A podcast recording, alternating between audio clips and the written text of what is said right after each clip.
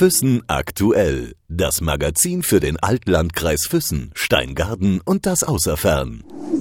Im Gespräch mit. Jetzt könnte man es lustig sagen, wir sind zu Gast heute bei jemandem, der ein echter Kaufmann ist, aber der kein Kaufmann ist. Genau, mein Name ist Tanzgeher Kaufmann. Ich bin aber Hotelier und gelernter Koch in Rosshaupten. Äh, ich wurde eigentlich reingeschmissen in, das, in den Beruf, weil zu meiner Zeit damals, als man die Berufswahl hatte, äh, wurde nicht äh, eine Frage gestellt, was willst du werden, sondern man ist in die Fußstapfen der Eltern getreten und hat dann entweder Koch gelernt oder dergleichen in der Gastronomie und hat dann da später das Hotel übernommen.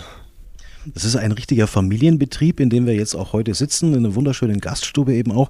Wie war das damals, Herr Kaufmann? Was war das für eine Zeit damals, in der Sie aufgewachsen sind? Die Kindheit? In meiner Kindheit, wir sind auf dem Land aufgewachsen. Rosshaupten, kleine Gemeinde, damals vielleicht 1200, 1500 Einwohner. Und der Pfarrer war noch der Chef im, im, im, Dorf und der Schullehrer war auch noch eine mächtige Person, nicht so wie heute. Und man wuchs im Dorf auf, man hatte seine Freunde, man ging mit dem Schulranzen barfuß vielleicht noch zur Schule, nicht wie heute, dass man mit dem Auto gefahren wird und äh, wuchs wirklich in der Dorfgemeinschaft auf. Man hatte ein, eigentlich ein unbeschwertes, unbeschwertes und sorgenfreies Leben, was ich äh, eigentlich sehr, sehr geschätzt habe und mittlerweile auch vermisse. Hat man damals mehr Streiche gemacht als heute? Mit Sicherheit. Um, um einiges derbere Streiche, was heutzutage nicht mehr machbar wäre, aber es war normal. Äh, es, es, es blieb im Rahmen, aber man äh, machte halt, äh, stellte Sachen im Wald an als Jungs oder man ging zum Schwarzfischen oder man stellte das und das an, was heute eigentlich nicht mehr machbar wäre. Ich wollte gerade sagen, äh, die, die Sie kennen, auch die, die Sie nicht kennen, man könnte meinen oder so, der, der junge Hans-Georg Kaufmann, der war ein ziemlicher Lausbur ich glaube, alle Jungs waren bei uns auf dem Land Laufsboom. Es, es, es war, äh, man wurde so erzogen, man hatte gewisse Freiheiten. Man äh, ging nachmittags äh, in den Wald oder wie gesagt an den See oder, oder man hatte seine Freiheiten und die wurden äh, gnadenlos ausgenutzt. Großer Unterschied, Sie haben es auch schon gesagt, äh, das Stichwort Dorfschule. Das ist ja was, was, was viele, glaube ich, in der heutigen Zeit gerne mal kennen. Dorfschule, ja, das ist, äh, was eigentlich heute in der Erziehung von vielen Leuten fehlt. Ich äh, kann mich daran erinnern, ich wechselte von der Hauptschule aufs Gymnasium, ging an der Kirche vorbei, da kam der Pfarrer zu mir und fragte, wie geht's? Dann sagte ich, ah, nicht so gut, ich bin zu faul, um ratzfatz hatte ich schon einen an, an, an der Backe hängen und das hängt mir jetzt noch im Gedächtnis. Oder dass äh, ich als junger Bursch mit 15, 16 im Dorf rauchen konnte, wäre gar nicht möglich gewesen. Durch die Dorferziehung, durch die Nachbarn, durch äh, ältere Personen ist das gar nicht machbar gewesen. Also man musste zum Rauchen wirklich mit dem Fahrrad zehn Kilometer aus dem Dorf rausfahren, damit man eine Zigarette genießen konnte, was man auch gemacht hat. Aber man konnte nicht in der Öffentlichkeit rauchen. Und das ist die Dorferziehung, die heutzutage eigentlich meiner Meinung nach schon etwas fällt. Hat sich das auf die, auf die Noten auch ausgewirkt? Mit Sicherheit. Äh, man war äh, legerer, man ging locker mit manchen Sachen um. Manchmal sagte ja, ein Dreier tut es doch auch. Wieso muss ich jetzt einen Zweier haben? Aber wir kamen auch durch und irgendwann kam der Ernst des Lebens und, und wir äh, haben schon auch äh, wirklich hinsetzen müssen und lernen müssen. Wie kamst du der Entscheidung? Überspringen wir mal so ein bisschen die, die Schulzeit. Also ich gehe mal davon aus, die Noten waren in der Schulzeit sehr, sehr gut. Ja, es ging schon. Wir sind zufrieden. Wie kamst du der Entscheidung, äh, Sie haben schon gesagt, äh, den elterlichen Betrieb dann äh, zu übernehmen? Ihre Eltern waren auch Gastronomen? Meine Eltern waren auch Gastronomen und haben den Betrieb aufgebaut 1965 von, von, von Anfang an. Und die Berufswahl wurde eigentlich äh, schon in die, in die Wiege gelegt, dass man sagt, okay, ich werde äh, im Hotel irgendwas machen. Damals wurde ich dann Koch. Mein Bruder und meine Schwester waren genauso äh, etabliert im, im, im elterlichen Betrieb. Das war ganz normal früher. Man konnte nicht eine, eine Schnupperlehre machen auf der Bank oder in, in, in einem anderen Gewerbe. Das war damals noch nicht möglich. Und das würde ich, kann ich jedem nur empfehlen, dass er momentan wirklich empfiehlt, sagt, ich kann einen diese Berufssparte testen und diese Berufssparte testen. Damals war das nicht nach, äh, nachvollziehbar. Wäre der Wunsch da gewesen, irgendwie einen anderen Beruf zu erlernen? Wenn ja, war es? Äh, damals eigentlich nicht. Damals habe ich mir keine Gedanken gemacht. Äh, da war es klar, dass man es wird. Heutzutage würde ich sagen, ja, ich würde gerne andere Berufe kennenlernen, hineinschnuppern und schauen, würde mir das Spaß machen oder nicht. Aber es kann sein, dass ich wieder in der Hotellerie landen würde. Weil es ist ja oft so, dass als junger Bursche sagt man, ich will Pilot werden, ich will äh, Feuerwehrmann werden, ich will zur Polizei oder ich will sonst irgendwas. Nein, diese Wünsche hatte ich eigentlich nicht. Wenn dann irgendetwas Sportliches, vielleicht Fußballprofi, so wie Franz Beckenbauer, aber ich glaube, diese Wünsche hat jeder junge Bursch, was dann doch am Talent fehlte. Geschwister haben Sie schon angesprochen. Ähm, welchen Lebensweg haben die verfolgt? Meine Geschwister, meine ältere Schwester, die äh, arbeitete auch hier, ist mittlerweile äh, aber Oma und, und, und lebt zu Hause und, und arbeitet, Job daneben so. Mein Bruder ist äh, in der Küche mit integriert und ist bei mir angestellt. Ich führe den Betrieb ja als äh, selbstständiger äh, Gesellschafter und leite eigentlich die ganzen Probleme äh, bzw. die ganze Führung übernehme ich. Die Ausbildung haben Sie dann äh, wo gemacht? Ich habe äh, Kochausbildung gemacht äh, in Hotel Müller. Dann bin ich zur Bundeswehr leider eingezogen worden, was damals auch noch üblich war. Und bin danach dann habe ich meinen Berufsweg weiter fortgesetzt. Dann war ich in der Sonnenalb in Ofterschwang. Dann bin ich nach München, äh, war da zwei, drei Häuser. Dann äh, habe ich wieder nach Hause gemusst zum Arbeiten, 85, 86. Und dann wurde ich wieder Flücke und wollte unbedingt wieder weg und bin wieder nach München. Und dann bin ich noch äh, ein Jahr beim Schubeck in Waging gewesen und dann wieder zurück und bin dann hängen geblieben. Jetzt ist ein Stichwort gefallen, Herr Kaufmann, äh, Bundeswehr. Da erzählen die meisten gar nicht immer so viel. Also das bleibt meistens so ein bisschen aus. Was war die Bundeswehrzeit für Sie für eine Zeit? Oh, die Bundeswehr war eine harte Zeit. Äh, äh, darum redet eigentlich kaum einer drüber. Man, erzählt unter, und, unter Freunden erzählt man manche Geschichten, aber sonst so wird eigentlich relativ wenig darüber erzählt, weil man doch ziemlich über die Stränge gehauen hat und, und, und sich manche Sachen äh, gedacht hatte, wo nicht funktionieren oder nicht sein sollten. Was waren Sie von der Position her, vom, vom Rang? Ich war äh, Hauptgefreiter bei der Entlassung und ich war äh, also auch dort in der Küche. Was mir natürlich nicht gefallen hat, weil in der Bundeswehr äh, wurde ich eigentlich äh, durch das, dass ich Führerschein machen musste, LKW und LKW fahren musste, den Küchen-LKW und das hat äh, mir als Koch doch nicht ganz gefallen. Also die Karriere als Koch bei der Bundeswehr ausgeschlossen? Komplett ausgeschlossen. Gar keine Chance. Ist keine Entfaltung da was den Job äh, als Koch oder beziehungsweise als, als äh, den Job in der Hotellerie ausmacht, ist die Kreativität, der Umgang mit vielen Menschen und, und äh, täglich andere Bedürfnisse. Das ist in der äh, Bundeswehr durch strikte Vorschriften vollkommen ausgeschlossen. Die Zeit in München, die Sie verlebt haben in verschiedenen Häusern, äh, wie war das Leben quasi für einen Burschen aus dem Dorf äh, in der großen Stadt? Die große Stadt kam zustande durch einen Freund bei der Bundeswehr. Dann sind wir auf München gegangen zum Arbeiten. Äh, war sehr, sehr interessant, war vor allen Dingen sehr lehrreich für mich. Äh, neue Küchen, neue Geschmäcker und das Stadtleben äh, für einen Jungen aus dem Dorf in München, Großstadt, ist, war sehr, sehr lehrreich und, und hat viele Spuren hinterlassen in dem Sinn, dass ich äh, beruflich äh, äh, einen anderen Horizont bekommen habe und vor allen Dingen dann äh, vom Charakter her, dass ich festgestellt habe, ich bin ein Landmensch. Ich brauche meine Berge, ich brauche die Wiesen um uns herum und ich äh, muss aufs Land. Zumal die Kombination Hotel Müller, Hohenschwangau, äh, wo Sie die Ausbildung gemacht haben, ja auch einen Hauch Internationalität verspürt, oder? Die Internationalität in Hohenschwanger ist mit Sicherheit gegeben. Damals, äh, noch 1900, äh, Ende der 70er Jahre, war das noch viele Japaner, nicht keine Russen, keine Chinesen, aber die Japaner und, und, und Amerikaner hatten uns schon gefordert. Und das ist äh, als kleinen Jungen vom, vom Lande von Rosshaupten schon äh, sehr äh, interessant gewesen. Und das erste Mal aus dem Haus, nicht unter dem äh, elterlichen Dach, äh, sind schon äh, einige, ich sag, Erfahrungen, die man dort erst machen musste. Wer war Küchenchef damals? Das war der Klaus Petalski, ist mittlerweile schon verstorben. war der erste Küchenchef von mir und äh, ein sehr, sehr interessanter Mann.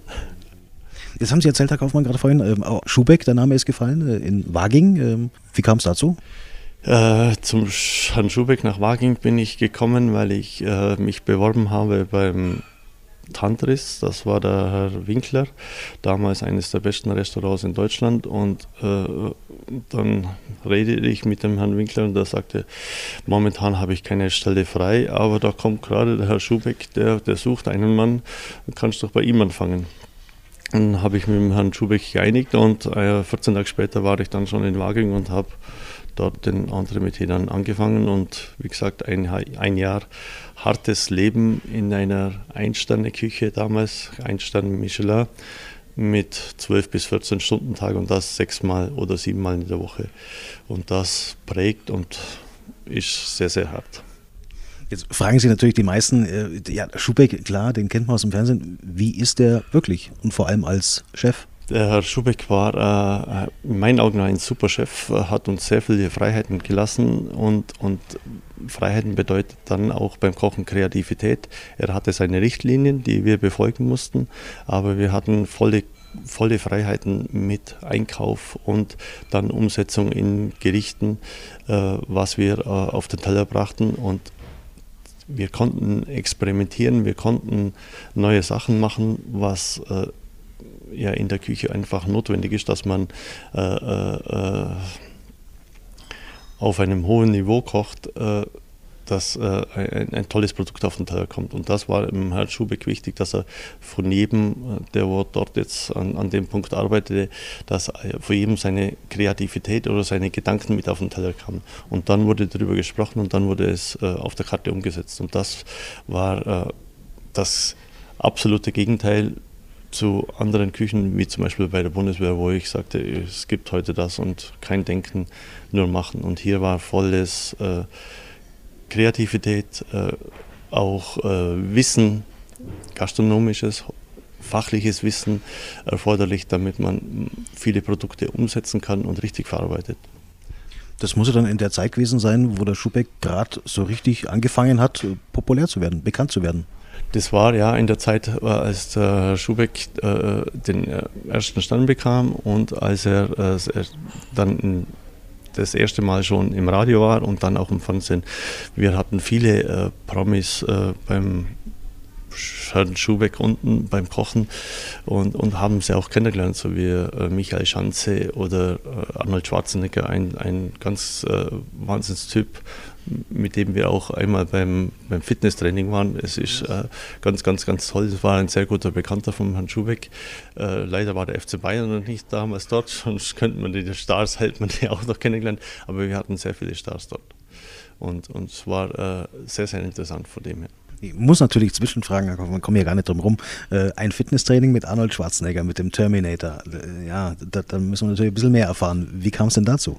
Ja, Herr Schwarzenegger kam äh, eines Abends äh, zum Essen in, ins, ins, ins Restaurant und dann hat, hat der Herr Schubeck hat ihn mit in die Küche reingebracht und mein, mein, mein äh, damaliger Sous-Chef war absoluter Fanatiker im, im Fitnessstudio und hatte gesagt, äh, Herr Schwarzenegger, heute Abend gehen wir noch ins, ins Fitnessstudio, weil Herr Schubeck hatte ja im Keller 1, das wir auch jeden Abend benutzen konnten, wenn wir noch Kraft hatten.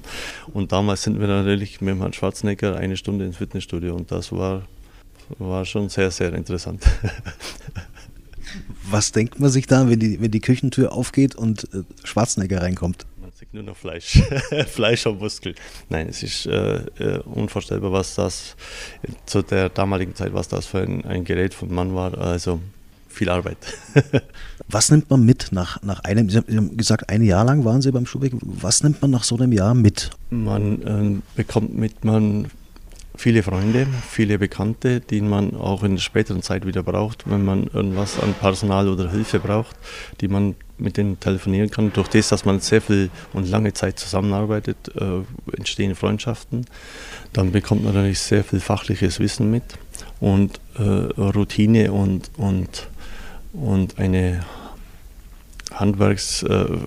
Handwerksbegabung oder, oder, oder wie soll ich es ausdrücken, man bekommt Fähigkeiten mit, äh, wie ich manche Sachen verarbeiten kann, die ein anderer äh, zu der damaligen Zeit noch nicht äh, kannte. das ist das Wichtigste. Darum ist es eine harte Zeit, durch so eine Lehre zu gehen, aber man hat eigentlich den größten Nutzen erst danach. Sie haben dann im Anschluss nach dem Jahr das, äh, das Haus in Rosshaupten übernommen oder das war erst später? Äh, ich bin dann, wie gesagt, Ende der 80er Jahre bin ich dann zurück nach Rosshaupten und dann habe ich unter, damals hat mein Vater und meine Mutter das Hotel noch geführt, äh, habe ich hier als Küchenchef äh, weitergearbeitet und habe das Hotel erst 2003 übernommen. 2003 hat mein Vater gesagt, okay, jetzt ist die Zeit reif, jetzt bist du der Chef und dann haben wir das Ganze protokolliert und ich wurde in den, in den Sog, nein, in, in, in, in, das, in den Eimer geschmissen und gesagt, okay, jetzt bist du der Chef, jetzt kannst du das Große machen und sagst das Große sagen. Man wünscht sich das immer, aber man weiß manchmal gar nicht, was das alles für eine Bedeutung hat, was, äh, was für Lasten bzw. was für Entscheidungen man treffen muss. Wie lange dauert es dann, bis man sowas realisiert? Äh, kommt ganz darauf an, wie es läuft. Ähm, wenn, wenn der Betrieb rund läuft und wenn man keine Probleme hat, dann geht das, ich sag, langsamer, dass man nicht vor große Entscheidungen oder problematische Entscheidungen gestellt wird. Oder ähm, äh, am Betrieb läuft etwas nicht rund oder die Zahlen stimmen nicht, dann äh, wird man schon vorher gedrängt und sagt, jetzt muss ich eine Entscheidung treffen, wie es äh, bei dem Betrieb weitergeht, die nächsten fünf Jahre, zehn Jahre, 20 Jahre. Wie es auch bei mir äh, damals dann war. Äh, ich habe einen Betrieb übernommen, der wo an manchen Stellen Schwachstellen hatte und und ich musste eine Entscheidung treffen, wie, wie geht es weiter. Äh, entwickle ich den Betrieb, äh, äh mache ihn größer, äh, mache ihn moderner oder wo geht es hin? Also und da wurde einige Zeit darüber nachgedacht und dann mit den Banken auch dementsprechend verhandelt. Sind wir schon bei einem ganz entscheidenden, ganz, ganz wichtigen Punkt und Meilenstein auch in der Geschichte, nehme ich an, das sind auch die Veränderungen des Hauses äh, innerhalb der letzten Jahrzehnte, äh, die, die ja passiert sind. Wie kam es denn dazu, dass Sie sich auch entschieden haben, das Haus in eine gewisse Richtung eben auch zu verändern? Stichwort äh, die, die Ökonomie, ähm, Energetik, auch die Architektur. Das sind ja ganz, ganz bestimmte Richtungen auch, in die man sich entscheidet. Äh, Entscheidung war äh, nicht einfach. Äh, ich hatte einen Betrieb, der äh, gut nicht äh, nach außen hin äh, ganz gut dastand, aber meine, die Zahlen waren für mich nicht befriedigend. Ich wusste, dass sich das Geschäft mit der Zeit ändert und Deshalb macht man sich Gedanken. Dann wurden zuerst einmal Gespräche mit Banken äh, initiiert. Was habe ich für Möglichkeiten? Wie viel Geld kann ich zu was für Konditionen bekommen? Dann nach wirklich zehn Verhandlungen, langen Verhandlungen, äh, konnte ich dann wirklich äh, äh anfangen und sagen, okay, jetzt habe ich ein, ein, mein Konzept und sage, okay, ich werde moderner, ich setze meine Gedanken, die ich auch äh, in der Küche schon umsetze, in der Architektur um. Ich will moderner werden, ich, ich, ich, ich äh, verarbeite heimische Produkte, möchte aber nicht die moderne äh, äh, liegen lassen.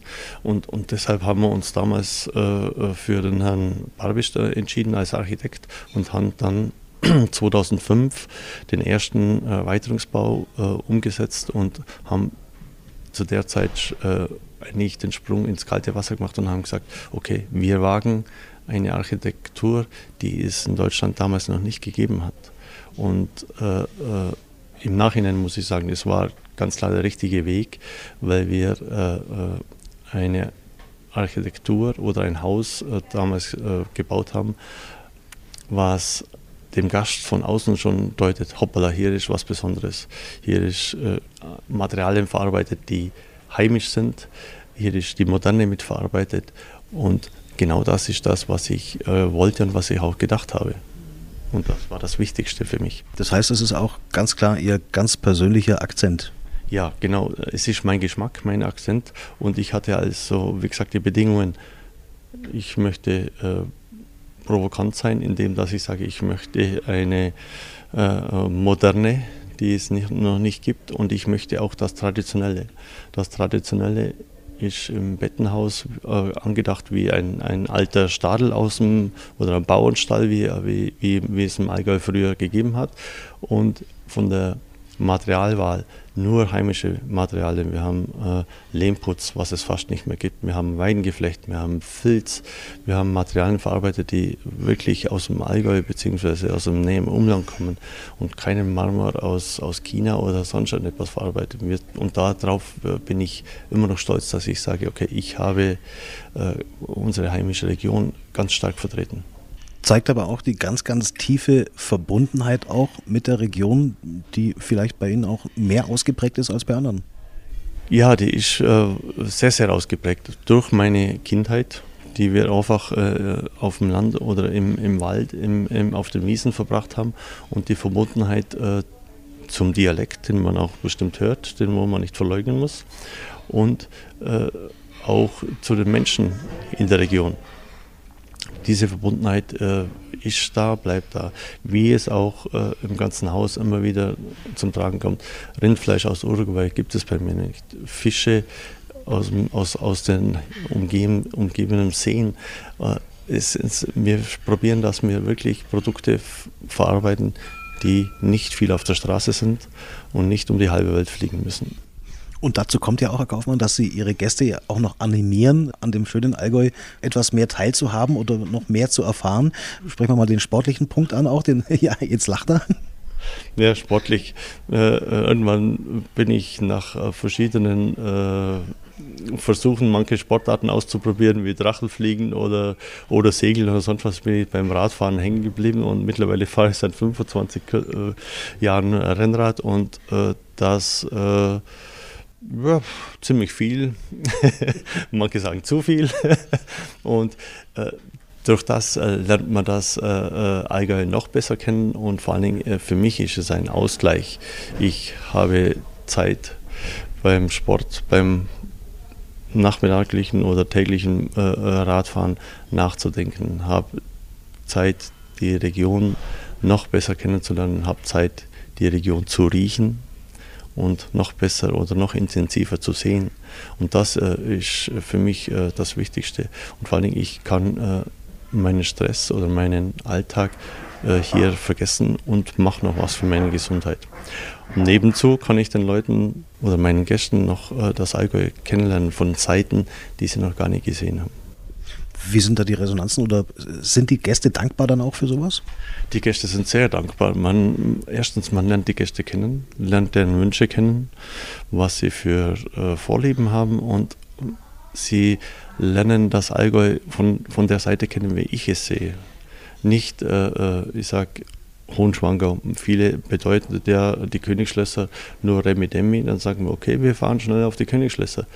Fünf Meter nach der Marienbrücke ist Schluss, da sind keine Leute mehr, da ist kein Chinese, keine Russe oder sonst was mehr da, dann bin ich für mich alleine. Und genauso kann ich auch äh, Fahrrad fahren bei uns. Und, und so äh, lernen die Leute äh, Einblicke bzw. Blicke aufs Allgäu kennen, das äh, denen genauso nahe kommt wie mir. Jetzt sieht man eher meinen vielleicht, naja, wenn man so sieht, Ross Hauptner, Fußball, TSV Rosshaupten, äh, Segeln am Forkensee, äh, Wassersport. Warum ist es gerade das Radeln geworden? Oh, Radeln. Radeln hat den Vorteil, äh, ich bin in der freien Luft draußen, ich muss auf niemanden aufpassen, ich kann alleine fahren und von meinen zeitlichen äh, Begrenzungen her, weil ich halt äh, einen Job habe, wo ich nicht immer genau zu der Uhrzeit rauskomme, ich bin unabhängig. Ich kann sagen, okay, um halb drei Uhr bin ich fertig, jetzt gehe ich anderthalb Stunden zum Fahrradfahren, muss auf niemanden aufpassen und darum bin ich aufs Fahrradfahren gekommen. Und dann, wenn man mehr fährt, dann kommt richtig Leidenschaft oder sogar schon Sucht dazu. Mit einem Lächeln. ja, je süchtiger man wird, desto schöner wird es. Jetzt haben wir einen Punkt fast ausgelassen, das ist eben auch die, die Familie. Kinder gibt es ja auch. Oh, Kinder habe ich auch. Äh, ich bin äh, wie, wie fange ich das am besten an? ich bin äh, durch den Beruf äh, natürlich auch äh, schwer zeitlich begrenzt und deshalb ist auch die erste Ehe in, in die Brüche gegangen und bin seit zwei Jahren geschieden. Aus dieser Ehe habe ich äh, drei Kinder, das sind drei Mädchen, die Anna, die Emma und die Carla. und äh, zwei studieren. Eine macht das Abitur gerade nach und oh, schauen wir mal, ob, sie, ob eine in die Fußstapfen tritt von mir. Aber ich lasse den Mädchen noch vollkommene Freiheit von der Berufswahl her, weil sie sollen das machen, was sie lustig sind. Dann habe ich mit meiner jetzigen Freundin noch einen Nachzüglichen bekommen, noch ein Mädchen, das ist die Anastasia, die ist mittlerweile acht Monate alt und äh, für dieses Mädchen und für diese Tochter bin ich eigentlich sehr, sehr dankbar, da ich äh, jetzt erst merke, wie schön es ist, ein Kind aufwachsen zu sehen. Man nimmt sich mehr Zeit, man man äh, äh, lebt es bewusster, man äh, sieht äh, das erste Mal, wenn sie äh, spricht, wenn sie schnabelt, wenn sie einen anlacht, äh, wenn sie zum Krabbeln anfängt. es ist bewusster, dies, was man bei den ersten drei Kindern versäumt hat, durch die viele Arbeit. Das heißt, man, man durchlebt sowas auch ganz anders? Man durchlebt es ganz viel intensiver. Man nimmt sich um mehr Zeit und sagt, okay, Job, du wartest heute, heute ist meine kleine Tochter dran. Ganz klar. Das wäre früher vielleicht gar nicht möglich gewesen äh, war ja gar nicht dran zu denken. Man wurde anders erzogen, man wurde erzogen, äh, um zu arbeiten und, und mh, mm, das Pflichtbewusstsein äh, hat es gar nicht äh, einem die Zeit gelassen. Oder auch, äh, ich sag, die, der Druck, was man hatte. Man äh, hatte gar nicht die Möglichkeit, dass man sagt, okay, ich nehme jetzt zwei Tage frei und, und, und genieße das nur mit den Kindern. Wäre gar nicht möglich gewesen. Sind Sie jemand, Herr Kaufmann, der, äh, sage ich es mal ganz, ganz einfach aus, der an Schicksal glaubt? Ja, Schicksal absolut. Ich glaube absolut an, Schicksal. Äh, es sind viele Sachen, Bestimmungen oder Schicksal. Wann sterbe ich? Wo, äh, wo geht mein Weg hin? Äh, wem laufe ich über die Füße? Ist, äh, was, was passiert dort? Ich glaube sehr viel an, an, an Schicksal. Hm? Aber Sie sind auch ein gläubiger Mensch, also? Gläubig, ja. Äh, ich ich glaube, äh, ja, gläubig bin ich äh, schon. Ich denke sehr viel über Gott nach, wobei ich das nicht in der Kirche tue, sondern lieber auf dem Fahrrad, weil in der Kirchgänger bin ich nicht. Keine Chance. Wenn man auf dem Dorf, auf, ich, wir, wussten, wir mussten früher jeden Sonntag in die Kirche gehen und drum äh, und, und, und das funktioniert nicht mehr bei uns. Und durch den Job äh, hat es sowieso nicht funktioniert. Und jetzt äh, habe ich meine eigenen Gedanken. Wenn ich, äh, wenn ich auf den Friedhof gehen will äh, und jemanden besuchen will, dann gehe ich das. Es äh, muss nicht Allerheiligen sein. Ich gehe dorthin, wann ich äh, dran denke. Gerade letzte Woche sind wir zusammen Fahrrad gefahren und haben einen alten Freund, der wo leider schon zu früh gestorben ist, besucht auf dem Friedhof. Und, und, und das ist für mich mehr, äh, das, ich finde, das bringt mehr, als wenn ich jeden Sonntag in die Kirche gehe ich gehe, ich fahre auch mit dem Fahrrad in die Wieskirche einmal im Monat und stelle eine Kerze auf. Äh, das ist für mich äh, mehr Glauben als, als, als nur der Glaube, dass die anderen sehen, dass ich in der Kirche bin. Das ist mein Glaube. Das heißt, also wenn man so hört, Sie sind auch jemand, der vielleicht jetzt äh, bewusster lebt, auch der gelernt hat, in den letzten Jahren bewusster zu leben? Mhm, Im, Im Alter, äh, ich bin schon über 50 Jahre und man wird bewusster, man, man lebt bewusster durch, durch Erfahrungen, durch äh, äh Lebensentscheidungen äh, oder Lebensveränderungen, wo auf einen zukommen, durch, durch das Sterben von, von, von Freunden, durch Krankheiten oder durch Unfall. Man lebt bewusster, man, man regt sich nicht mehr über manche Sachen auf, die es nicht der Wert sind. Man muss lockerer werden und nicht alles auf die Goldwaage legen. Äh, dann lebt man leichter und dann vielleicht auch länger. Wird man auch als Chef eines Unternehmens, eines großen Hotels lockerer? Sollte man nicht, weil das Geschäftsleben ist ein anderes Leben. Äh, Im Geschäftsleben wird es immer härter. Man muss äh, seine Richtlinien haben, man muss seine Struktur haben und das, da kann man nicht links und rechts davon abweichen. Man kann es für sich selber sagen, ja, okay, ich werde lockerer, aber im, im Geschäftsleben wird Ihnen jeder Geschäftsmann sagen, man hat seine Richtlinien, man hat das zu befolgen und, und äh, Zahlen zu erreichen und das und das zu erreichen. Und wenn das nicht geht, dann muss man nadellos durchgreifen. Es geht nicht anders. Wenn Sie so in die Zukunft schauen, auch in die Zukunft des Hotels, des Hotel Kaufmanns, wird sich was verändern in den nächsten Jahren, in den nächsten Jahrzehnten oder wo geht der Weg hin? Veränderung, Veränderung. Äh, das Leben ist Veränderung und, und äh, das Leben verändert jeden Tag äh, unsere Gedanken, unser Bewusstsein und unsere, uns, unser Machen. Der Gast verändert sich, äh, das Anspruchsdenken verändert sich und darum verändert sich auch die Hotellerie zunehmend. Äh, vor 20 Jahren war eine andere Anstrengung bzw. Anforderung da als wie heute was in der letzten Zeit gekommen ist mit äh, Allergiker etc. etc. auf was wir alles eingehen müssen oder machen, ist ja kein Problem. Aber die Anforderungen werden viel anders werden und das wird auch in Zukunft noch viel mehr werden. Wobei wir sehr zu kämpfen haben mit Nachwuchs bzw. Fachkräftemangel und das ist eigentlich das größte Problem, was wir in der Hotellerie haben. Das, äh, um das zu bewältigen, das äh, erfordert eigentlich die größten Anstrengungen von uns, von allen Kollegen oder alle im, im Allgäu, dass wir wieder Fachkräfte bekommen, die im Allgäu leben wollen und auch arbeiten wollen. Das ist das Wichtigste.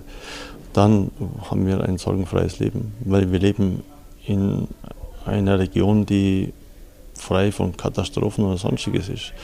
Und deshalb äh, ist das für mich nicht nachvollziehbar, dass so wenig Leute oder keine Fachkräfte mehr bei uns da sind, die den und den Job machen wollen.